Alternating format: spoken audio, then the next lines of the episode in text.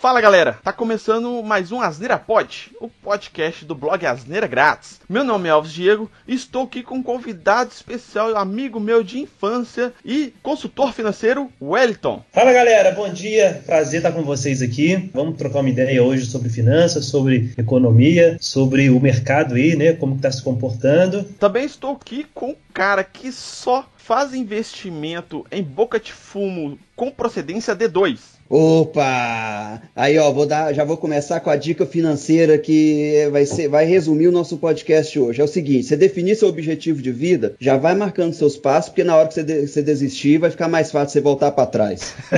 Daqui para frente, só para trás, né? já sabe pra onde que vai, né? É, já sabe pra onde que vai. Então fala assim: ah, peraí, não, deu, deu, deu merda demais. Ah, dá, dá pra voltar ali, ó, já marquei, tá de boa. Hoje o papo vai ser exatamente sobre isso. A gente vai falar um pouquinho aqui. Todo mundo aqui é pobre, né? Eu e o Elita, a gente morava na, na mesma rua, no, numa favela e tal. E o D2 foi criado nas ruas por cachorros, né? Eu fui criado no circo. no circo. Então, tipo assim, aqui a gente vai falar sobre a vida financeira dos pobres, né? Da quebrada. Então, é, vamos lá falar um pouquinho sobre isso.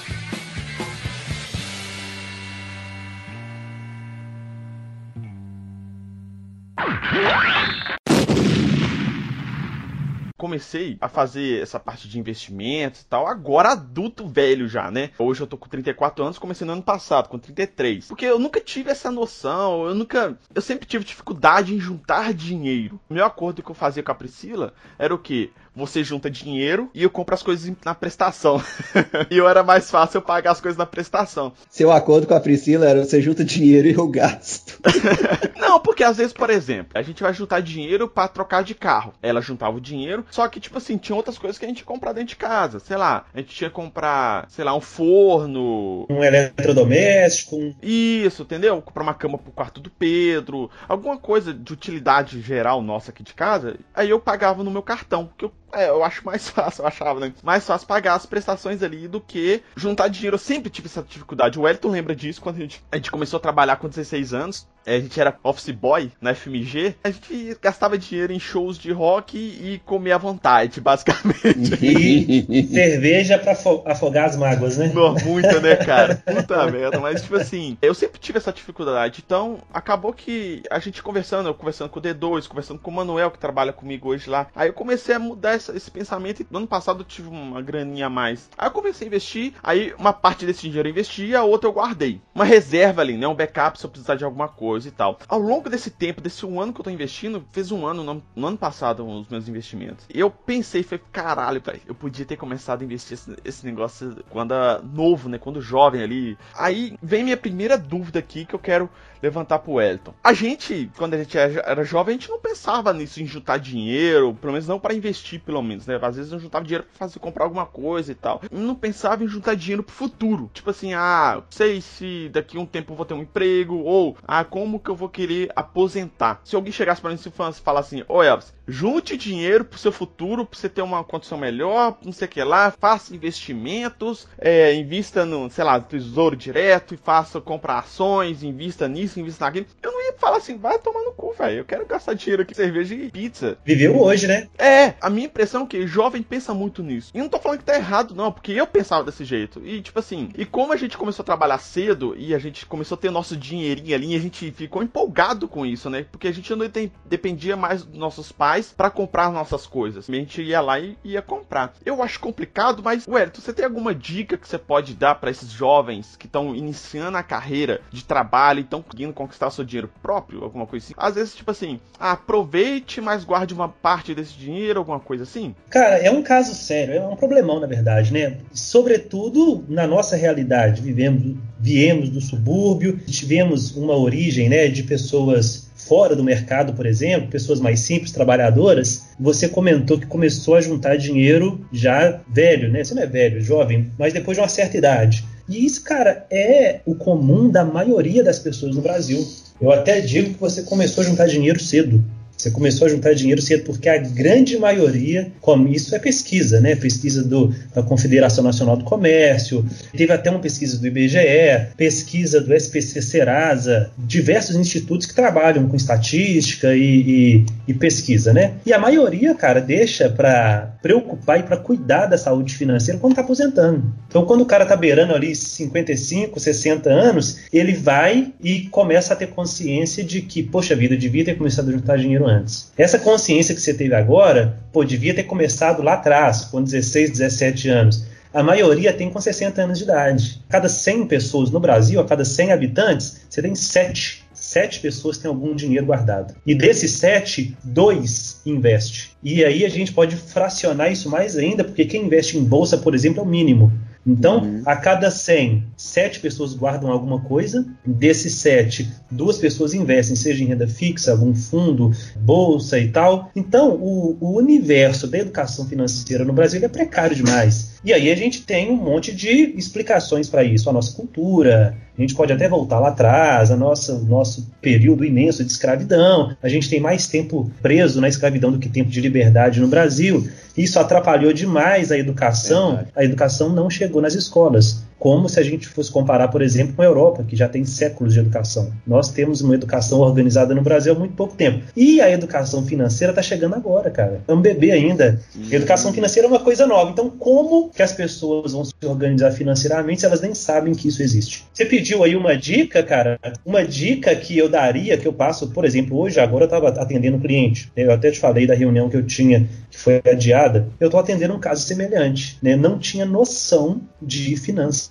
a galera da empresa, empresa, não tinha noção nenhuma, cara, de gasto. Começaram a empresa com muita coragem, mas com pouquíssima informação financeira. Então a dica é: uhum. tem que começar a ler, cara. Começar a ler, ouvir podcast, informações gerais para poder ter o mínimo de consciência. Ponto interessante, cara, que é a questão de, realmente da educação financeira nas escolas. Eu sempre discutia com alguns colegas meus a questão, por exemplo, educação de trânsito. Hoje, a gente aprende, na minha época, né? A gente aprendia educação de trânsito somente quando a gente entrava na autoescola. Porque em escolas mesmo, no ensino fundamental, ensino médio, não sei como que é chamado hoje. Ensino regular não tem, né? E, tipo assim, é como se o cara pedestre, né, não precisa de é, é, seguir as regras. Eu lembro até hoje que a primeira parte que eu tive mais próximo de educação de trânsito foi a minha mãe me ensinando a atravessar a rua, olhar para um lado para o outro. É tipo.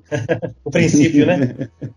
é. Mas a gente aprende isso com os pais porque os pais, ele tem a noção de perigo, né? A criança não tem. Então, por isso que ele ensina a fazer isso, entendeu? Mas não é uma questão de educação de trânsito que eles tiveram, assim como a educação financeira, igual você falou. Hoje a gente tá vendo isso muito mais fácil, porque tem N fontes que você pode buscar é, as informações. Só que, tipo assim, é uma coisa tão básica. Várias escolas de países de primeiro mundo que já ensinam isso há anos, e a gente está começando a, a, a, ver isso agora. A engatinhar mesmo, né? É. A criar uma geração de investidores é por agora, no caso. Não é nem questão nem de investidores, o, o D2 é, uma, é realmente uma questão, tipo assim, da criança ter uma noção, igual a gente não tinha, por exemplo. De conscientização, né, cara? É, por exemplo, eu e o Ed, quando a gente começou a trabalhar, a gente ganhava um salário mínimo, o salário mínimo eu acho que era 170 ou 200 reais, cara. A gente não tinha noção de nada, mas se a gente tivesse aprendido isso, ter uma educação financeira, ser apresentado na escola falando, olha, se você tem, é, você ganha uma renda, se você fizer isso e aquilo, se você guardar esse, uma partezinha desse dinheirinho suado que você ganha aqui, nem que seja 10 reais por mês, 50 reais por mês, seja 5% do seu salário, 10% do seu salário todo mês, lá no futuro você vai poder ter uma grana assim, assim assado, você pode pegar esse dinheiro e fazer assim, assim assado. Se, por exemplo, ensinar um pouquinho sobre tipo tesouro direto, o que é uma ação, o que é um fundo imobiliário, o que é uma poupança, qual é a diferença de rendimento, uma coisa simples, sabe? Tipo assim, não precisa a gente entrar em cálculos complexos de financeiros de juros compostos, entendeu? É só básico, entendeu? Ter uma educação financeira não quer dizer que a gente tem que ensinar toda a estrutura, toda a história financeira do mundo. É explicar isso, mostrar cálculo, mostrar. Não, cara, é o básico. Cara, se você juntar dinheiro assim, sem assado, se você fizer uma previdência privada, quais as vantagens disso? Fazer com que a pessoa tenha uma curiosidade sobre o assunto, entendeu? Gerar, gerar o desejo, né, cara? Exatamente, entendeu? Gerar o desejo da pessoa estudar.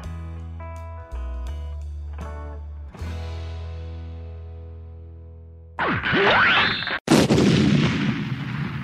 Eu também comecei a investir bem, bem por agora, né? Ano passado também, que eu comecei a ter mais noção. Um comportamento interessante aqui no Brasil. Eu não sei se, se isso adapta à questão do, do resto do mundo, mas a gente, a gente tem uma cobrança de juros sempre muito alta. Fraga, até em relação ao que a gente investe, o que a gente recebe, a cobrança de juros nossa é sempre muito alta. Então a gente tem, por exemplo, um juros de cartão, cartão de crédito, que vai tipo mais de 300% ao ano. É, então é muito fácil a gente se endividar. Com isso, se torna difícil você conseguir qualquer coisa, seja uma casa ou um carro, a, a, pensando nisso a curto prazo, curto ou médio prazo, né? Então muitas vezes para conseguir alguma coisa a gente tem que meio que, entre aspas, vender a alma ao diabo, né? Tem que ir lá no banco, pegar um financiamento que muitas vezes ele vai. Você vai perceber que ele vai ser abusivo com o tempo, né? Tipo, comprei uma casa e tô pagando duas. E muitas vezes a pessoa não se vê muito na saída. Contudo, tenho visto alguns vídeos em que as, as pessoas tendem a falar uma sugestão seguinte: às vezes, para você evoluir o imóvel, alguma coisa, vale mais a pena você paga um tempo do imóvel no financiamento, vende ele, mesmo que não tenha pago tudo completo, vende pelo valor ali, e dá uma entrada num outro imóvel. O que, que você acha disso? Você acha que isso é um tipo de, de ação plausível? É um, tem, tem alguma justificativa? Esse cenário que o D2 falou é exatamente o que eu queria fazer com o meu apartamento. ainda estou financiando meu apartamento, eu queria vender ele, quitar esse, esse resto e com o dinheiro que sobrasse eu daria entrada em outro. Aí é isso que ele perguntou se vale a pena fazer isso ou não. É, tem interessante essa dúvida porque, igual eu falei, é uma coisa que eu queria fazer que eu tava tentando fazer. Vender o meu, pagar, quitar o restante e comprar outro com valor sobrante. Você está sentindo dificuldade para fazer essa, essa transição aí? É difícil, não é? É, opções de compra a gente sempre tem. O problema todo que eu, que eu vejo é a venda do meu apartamento, do meu imóvel. É, e você pode entrar numa maré ruim e de crise, por exemplo, a gente está em crise, cara. Eu tenho alguns amigos que trabalham com, nesse mercado imobiliário e tem imóvel que está parado há dois anos, três anos, não consegue vender. Aí uhum. qual que é o nome que a gente dá para isso? É um investimento que não tem liquidez. Você não consegue, ah. ele não, você não consegue transformar em dinheiro a hora que você quiser. Você corre o risco de anunciar para venda e nunca conseguir vender, né? E se o aperto bater, você tem que vender ele. Então, tem uma tia que ganha dinheiro com isso. Ela, uhum. ela, mas ela parece que ela nasceu com um dom, porque ela compra umas casinhas bem simples, reforma e vende e ganha lucro em cima disso. Só que ela dedica a vida dela a isso. Para quem ah, na correria, sim. quem está na correria, no batente, acorda cedo, vai para o serviço, mal tem tempo de resolver as coisas básicas, de pagar a conta e fazer um, um, controle mensal ali, quanto mais ter tempo para negociar um imóvel. Então, essa que é a sinuca de bico que acaba endividando muita gente. Mas eu, por exemplo, que eu queria, tipo assim, igual eu falei, a dificuldade de tudo é de vender. Eu conseguiria comprar um outro apartamento agora e pagar as duas prestações? Apertando o orçamento eu consigo. Só que eu não quero, porque, igual você falou, a gente está em crise. Então qualquer coisinha que acontecer pode impactar. Por exemplo, a empresa optou diminuir a nossa jornada de trabalho e nosso salário. Então meu salário caiu bastante. Eu tô conseguindo controlar à toa, porque eu aproveitei essa questão toda, pedi a prorrogação das prestações do meu apartamento. Então, tipo assim, eu tô conseguindo controlar, ainda tá sobrando uma graninha ainda. E tem minha esposa que trabalha também. A gente está conseguindo contornar isso. Mas, por exemplo, se eu tivesse dois financiamentos, eu não sei o que eu ia fazer. Apesar que eu ia poder prorrogar os dois, né? Mas mesmo assim, entendeu? Agora, pensa num cenário catastrófico que eu atendo todo dia. O cara tem o financiamento da casa, tem um financiamento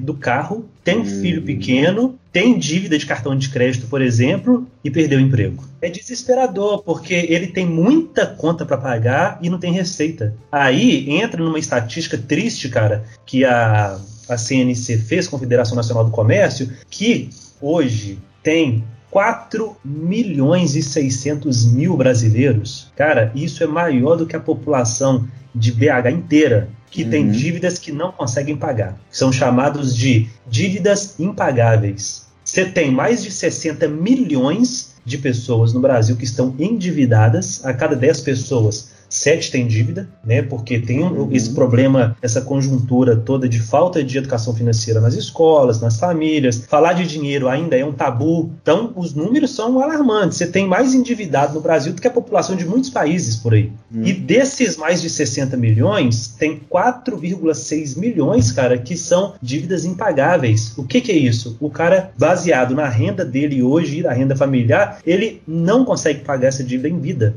Se ele financiar, se ele, se ele dividir a dívida, por exemplo, por 20, 30 anos, ele não consegue pagar. E às vezes ele não vai viver isso tudo, né? Com a expectativa de vida. Então são pessoas que vão partir dessa vida aqui com dívida, vão deixar a dívida para trás. É uma tristeza, porque é como aquele paciente que está em estado terminal, você não consegue fazer nada com ele. Hoje a gente tem um cenário que parece que tem uma lucratividade, eu não sei se eu estou falando correto, tá? Mas parece que tem uma lucratividade muito grande na dívida de outra pessoa. É Cara, como tem demais. A, a, dívida da outra pessoa tivesse um rendimento muito bom, Braga, com um banco, por exemplo. O D2, isso que você falou, cara, é, é a realidade do Brasil quando a gente toca no assunto, por exemplo, do porquê que não teve educação financeira na escola. Por quê? Hum. Porque tem muita pressão de bancos para isso não acontecer. Porque banco lucra em cima de dívida. Uhum. É, imagina um cara que, uma empresa, vamos pegar uma empresa, eu atendo pessoa física e pequenas empresas. Pensa numa empresa que tem um cheque especial de 100 mil, 100 mil reais, entrou numa crise e precisou usar o cheque especial dela em 80 mil. E o banco cobra dessa empresa 10% de juro. Então, 10% de 80 mil dá 8 mil que o banco vai ganhar sem fazer nada. Sacou? Então, uhum, os bancos ganham muito em cima da desgraça alheia. É uma questão complicadíssima. É o que eu ia falar da atuação perversa do, do mercado em cima da população. Quanto menos conhecimento a população tem, mais ela mais sofre. Mais cruel é o mercado. Fazendo advogado diabo aqui, tem um ponto que é o seguinte também. Tem a questão do risco. Concordo plenamente que é cruel pra caralho, que poderia ser diferente, mas tem a questão do risco também. Quando você é, empresta dinheiro para alguém... Ah, tá, entendi. O risco agregado na operação ali, né? Exato, entendeu? Então, tipo assim, eu vou emprestar o dinheiro pro D2, mas eu não tenho certeza que o D2 vai me pagar. Se eu fosse emprestar dinheiro somente pro D2, ok. Se eu perder aquele dinheiro que eu prestei para ele, de boa. Mas vamos supor que eu tenho um milhão de D2. Eu vou emprestar o dinheiro para esse um milhão de D2. E se a metade, esses 500 mil de D2 aí, não me pagasse? É um problema que, por exemplo, eu, eu, eu trabalhei na rede bancária 7 para 8 anos. E uma das razões de que eu, que eu saí, uma das razões que eu pedi demissão, foi que eu não concordava com muita coisa e acabou que passar, passou a não ser a minha filosofia de vida, assim. Eu via muita coisa perversa. Agora, você está falando do risco, isso é um problemão também, porque você tem uma população que oferece um risco muito grande para o mercado de inadimplência, do calote, e quanto maior o risco, maior o juro. Exatamente. O justo paga pelo pecador, porque o cara, o cara que é certinho, ele paga um juro alto porque tem muita gente que dá o cano. A questão toda, por exemplo, se a gente tivesse educação financeira desde cedo, você concordaria comigo que iria ter menos pessoas com problemas financeiros, certo? E essas pessoas que teriam problemas financeiros, por causa dessa questão toda da educação, ela não ia ter tanto calote, né? Que ele ia entender a situação dela. E isso faria com que os juros inevitavelmente caíssem, porque o mercado é pequeno, cara. Ia fazer que caísse no sentido que ela não ia aceitar aqueles contratos mais abusivos. Ia, ia chegar e ela ia questionar. Isso, você concorda comigo que isso é tudo um ciclo, cara? Tudo um ciclo que uma coisa depende da outra, que uma vez que a gente conseguir melhorar um ponto desse ciclo, que nesse caso aqui é educação financeira desde a infância da pessoa, eu vou ter uma onda ali de melhoria todo esse ciclo que vai fazer com que os bancos que têm esse pensamento pensamento perver, perverso, assim. É, realmente, tem, tem situações e situações, tem bancos e bancos e, e empresa e empresa, né? Vai jogar todo mundo para baixo, tipo assim, vai cair juros, vai cair esse número de pessoas que vão precisar disso. O ciclo, ele vai ser menos agressivo para a população. Acaba criando aquele chamado ciclo virtuoso, né, cara, de coisas boas, né?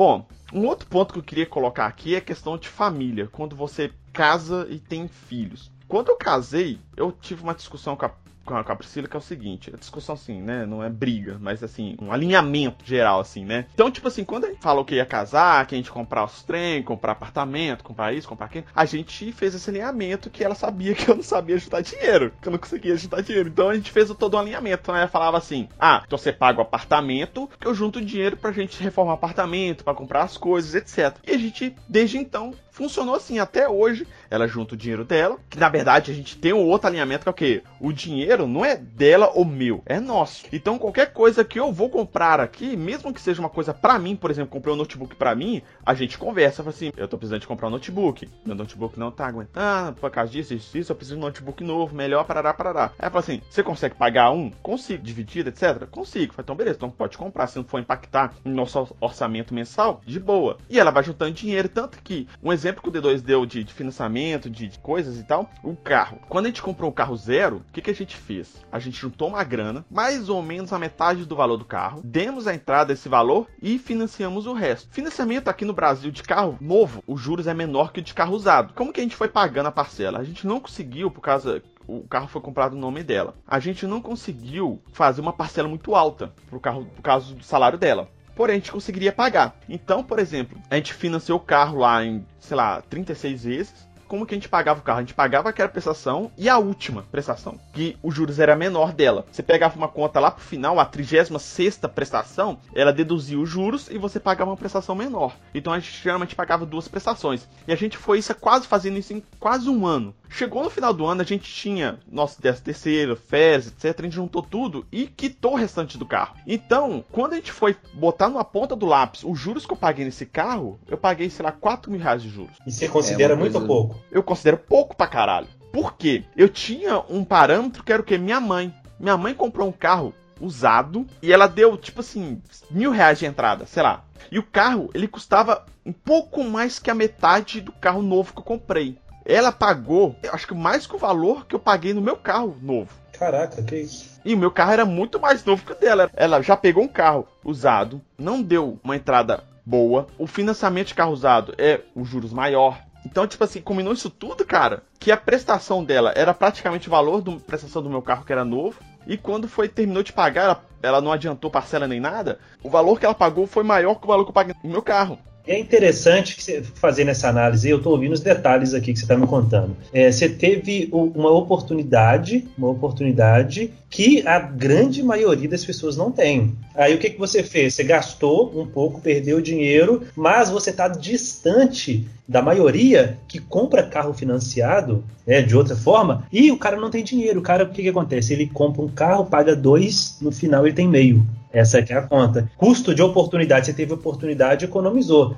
É, se a gente fazer um paralelo com, com quem não tem essa possibilidade, às vezes o cara não, não faz conta, ou vai na sorte, ou fala, ah, tem, que, tem um jargão que fala, se eu não fizer dívida eu não conquisto nada. Isso é uma ruína, isso é uma, uma baita dor de cabeça, porque o cara endivida, é despesa demais, e um dinheiro que ele poderia estar investindo. Mas por que, que eu cheguei nesse ponto? Eu só consegui conquistar isso tudo porque eu tinha um alinhamento com a minha esposa, com a Priscila, de como a gente ia controlar isso tudo. Por quê? Uma coisa que eu vejo, cara, que gera muito problemas é, conjugais e causa separação é a vida financeira do casal. Uhum. Cara, demais o colega meu, um dos fatores que pesou muito na separação dele, que ele fala comigo, era esse, essa questão financeira, que a, a, esposa dele não ajudava. E tipo assim, o, o, cara teve oportunidades de trabalho, em vez da, da esposa é, apoiar e tal, ela saía do emprego dependendo do cara. Isso não pode. Outros casais que eu já vi também que brigavam e deram problema, separaram,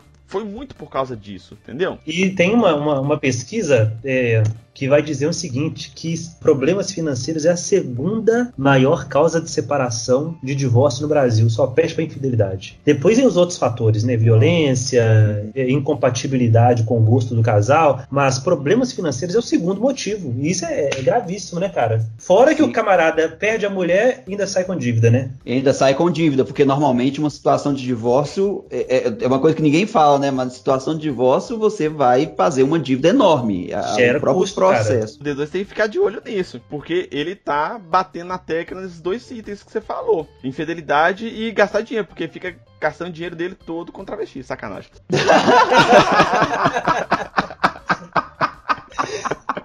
Aí é foda, hein, velho. Aí, aí fica complicado mesmo, velho. Tem, tem que ter esse controle. Ah, mas aqui é uma parada muito séria, sabe? É, por exemplo, eu e a Priscila, desde o início, cara, desde que a gente namorava, a gente só vai casar quando a gente formar, quando a gente realmente tiver comprado o nosso apartamento, nossa casa, etc., e já tem uma estrutura, aí sim que a gente vai casar. E foi o que aconteceu. A gente casou depois de ter comprado apartamento, ter conseguido reformar o apartamento antes de mudar. Então, tipo assim, a gente tá conseguindo construir tudo. Por exemplo, é, a gente teve o Pedro cinco anos depois de ter casado. Olha, bem planejado, né, cara? Foi bem planejado. Tanto, agora a gente pode? Ah, não pode porque a Priscila é, é, é, perdeu o emprego. Ah, não, agora pode porque tá no emprego, já tá estabilizado e tal. Ah, agora eu não posso porque eu tô transitando entre empregos, igual aconteceu comigo. Cara, querendo ou não, filho é uma dívida gigantesca, cara. Eu tenho muita sorte porque o plano de saúde que eu tenho é muito bom. Mas, por exemplo, se eu não tivesse um plano de saúde e tivesse que levar meu filho em consultas regulares, igual eu tinha que fazer, a Priscila fazer pré-natal, que teve que fazer, e gastar isso tudo do bolso particular, é muito pesado, cara. É muito pesado. Eu vi conhecidos meus que penaram com isso. Arruinaram a vida financeira, né, cara? Que isso que o, que o Elvis tinha falado é que a questão do planejamento familiar também é uma coisa importantíssima, né? Cara, demais, demais. Que a gente costuma muito ter essa brincadeira, né? Na hora que você tá namorando, a pessoa vai e pergunta, né? Os caras de fora perguntam, ah, e aí, quando é que vai sair o casamento? Aí depois que casa, já começa aquela, querendo ou não, rola uma pressão familiar. Quando é que vai é. ser o é. filho e tudo mais? Quando alguém me perguntava se ia, quando eu ter filho, você vai pagar alguma coisa para ele? Porque se você for pagar, eu tenho aqui agora, filho. Eu chamo a Priscila ali pro cantão ali e a gente faz um, se você for pagar. Nossa, ai, ai, ai. Uma questão de, de educação financeira muito importante, que às vezes se passa muito despercebido, e, e, tem, por exemplo, muita gente que se casou antes de mim, inclusive, e tipo, menos de dois anos vai ter filho. Quase ninguém pensa nos custos relacionados a de fato ter, ter um filho, né? Então é, é, é, só aquela questão, é muito tipo, ah, eu quero ter esse objetivo de vida com o menino. Na hora que a criança nascer, a gente decide o que, que vai ser feito, Fraga. É interessante isso que o D2 falou, é o seguinte, tanto pro lado negativo o, o, se por um lado o divórcio gera dívida, pode gerar, né? Dívida e despesa demais, uma família que não se organiza, por mais que ela se ame, ela vai se amar, mas com muita dívida também. Sim, isso pode ocasionar o ódio, o amor se transformar em ódio. É, cara, imagina você, você, você gosta da sua esposa, você, você planejou, teve seus filhos, mas você vive endividado. Cara, a paz acaba, meu amigo. Vai ser briga todo dia. Pode até não separar, mas o pau vai quebrar todo dia. E aí o que, o que tinha tudo para ser um casamento legal, né, um dia a dia saudável ali, vai virar aquele dia a dia complicado, né, tumultuado. Quando eu e a Marina a gente se casou, a gente também tinha muito claro essa visão, Fraga, essa mesma questão aí de, de que a gente vive, o dinheiro não é só de um de outro, é nosso, então a gente sempre pegou isso com muita clareza e conversar de dinheiro com, com a minha esposa atualmente nunca foi necessariamente um tabu, Fraga. Uhum. Mas tem uma coisa, um detalhe que a gente fez esse, esse, esse ano, o início dele, que eu achei assim, cara, para mim, por exemplo, foi uma, uma ideia legal, que foi investir no seguro de vida. Legal, legal. E, e, e, assim, cara, é... eu queria saber, né, também, só para só pra fechar isso assim, com a questão, ó, o seguro de vida eu oferecia o pacote de, tipo assim, se rolar acidente e tal, aqueles pacotes normais, ele oferecia uma coisa a mais com relação à aposentadoria. A questão da aposentadoria privada numa, numa empresa que vai pegar o seu dinheiro, fazer alguns investimentos, pega um, uma porcentagem para ela e outra porcentagem vai para você. O que, que você acha desse tipo de, de, de, carta de aposentadoria, esse tipo de investimento? Eu digo hum. assim, é, você acha que é uma coisa que seria que vale a pena? É uma coisa que você, se você fosse investir, investiria bem? Ou a gente teria outras formas? Tipo, às vezes, sei lá, vale a pena eu investir em bolsa e ficar metendo Entendi. a minha aposentadoria em bolsa. Entendi. O D2, tem, tem, que, tem que ver o prospecto desse, desse investimento. O prospecto que eu falo são as regras dele, para uhum. ver a rentabilidade, qual é a forma de tributação que está que, que tá no, no contrato, é, a carência, quem que é o gestor desse fundo, porque é um fundo, né? Que algum uhum. banco ou alguma financeira, alguma instituição está gerenciando. Então, saber sim. quem é que está gerenciando esse dinheiro, para ver se é uma empresa que tem um histórico bom. Mas, ah, via ah, de regra, cara, o que você fez é uma coisa que te traz segurança. Seguro de vida, né? A gente tem no, no Brasil, ah, claro que evoluiu muito, mas um problema de segurança no trabalho. Um acidente todo dia no trabalho. Né? Você tem até aquelas plaquinhas nas empresas. Estamos há 200 dias sem acidente. Eu fui numa mineradora há pouco tempo que tinha lá. Estamos há 70 dias sem acidente. Ou seja, 70 dias atrás alguém teve um acidente. Parece que foi grave. Então, pensa pensa, eu, eu sou professor hoje sou consultor financeiro. A minha atividade profissional, ela me gera pouquíssimo risco. O, o risco uhum. talvez é mais emocional, psicológico do que físico. Agora, pensa no cara que é motoboy, o cara que é, é trabalha na indústria, por exemplo, o cara que se expõe muito. O seguro de vida é fundamental. O cara sofre uhum. um acidente, quem que vai amparar ele? Porque na maioria dos casos a gente vê as aposentadorias, o cara, quando aposenta, é um salário mínimo, ou um pouquinho mais. Então, o seguro de vida é uma coisa fundamental. Eu não tenho seguro porque a minha rotina eu consegui criar formas mais rentáveis, vamos dizer assim, uhum. investindo e assim por diante. Mas o seguro é, é fundamental e atende seguro, muito bem. E seguro, e uhum. traz tranquilidade. Eu tenho seguro de vida da empresa e a Priscila já falou algumas vezes que já pensou em me matar para receber ele. Deixar aqui gravado, porque se, se eu morrer de, fo de forma suspeita, é a culpa da Priscila que queria pegar meu seguro de vida, tá, gente? Tem que documentar isso aí. Tem que...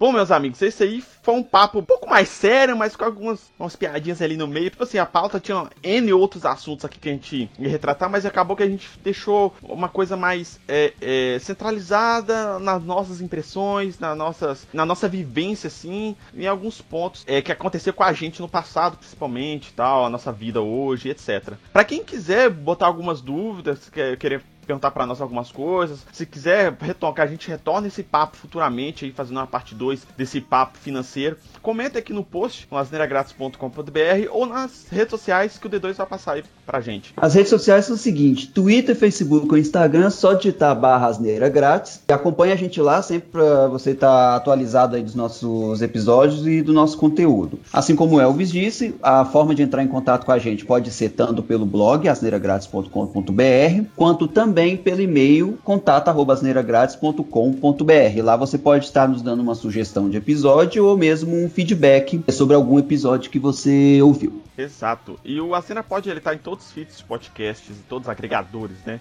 Mais populares. Tem no Apple Podcasts, no Google Podcasts, no Deezer, no Spotify, no YouTube. Qualquer lugar que você digitar aí podcast da vida aí, você colocar Asneira Pod, você vai encontrar a gente lá. E agradecer o Elton aqui pela participação. Muito tempo que a gente não conversava, né, Elton? É, mas muito obrigado pela participação, cara. Foi um papo bem legal, bem instrutivo, bem esclarecedor né, é, em todos os pontos. E deixa aqui também convite para participar futuramente de outros assuntos também, além de finanças, mas sobre qualquer outro assunto que a gente pode alinhar depois aí. Talvez até de religião, mas religião vai ser um pouco complicado porque a zoeira aqui é pesada, então eu não sei se vai dar muito certo. Não, bora, bora, podemos marcar aí.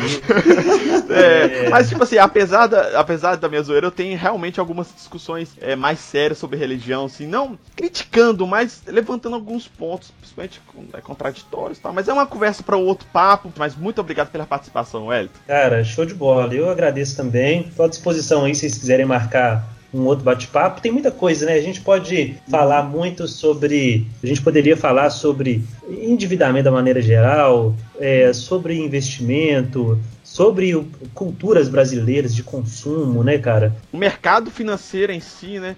A gente queria ter essa conversa aqui, mas acabou que o papo ficou muito grande e tal. Mas eu acho que realmente rola da gente fazer uma segunda pauta aí, a gente falando estritamente sobre essa questão onde investir. Massa, uhum. massa, podemos E sim. como investir também, né? É, D2, obrigado pela participação, camarada. Tamo junto, fi. Então tá, galera, muito obrigado a todos e até a próxima. Falou!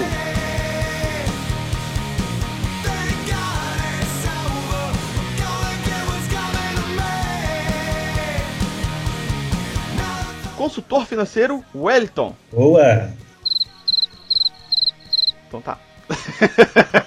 Pera aí, era pra falar ou não? Não, você pode falar qualquer coisa aí, é beleza, sei lá, entendeu?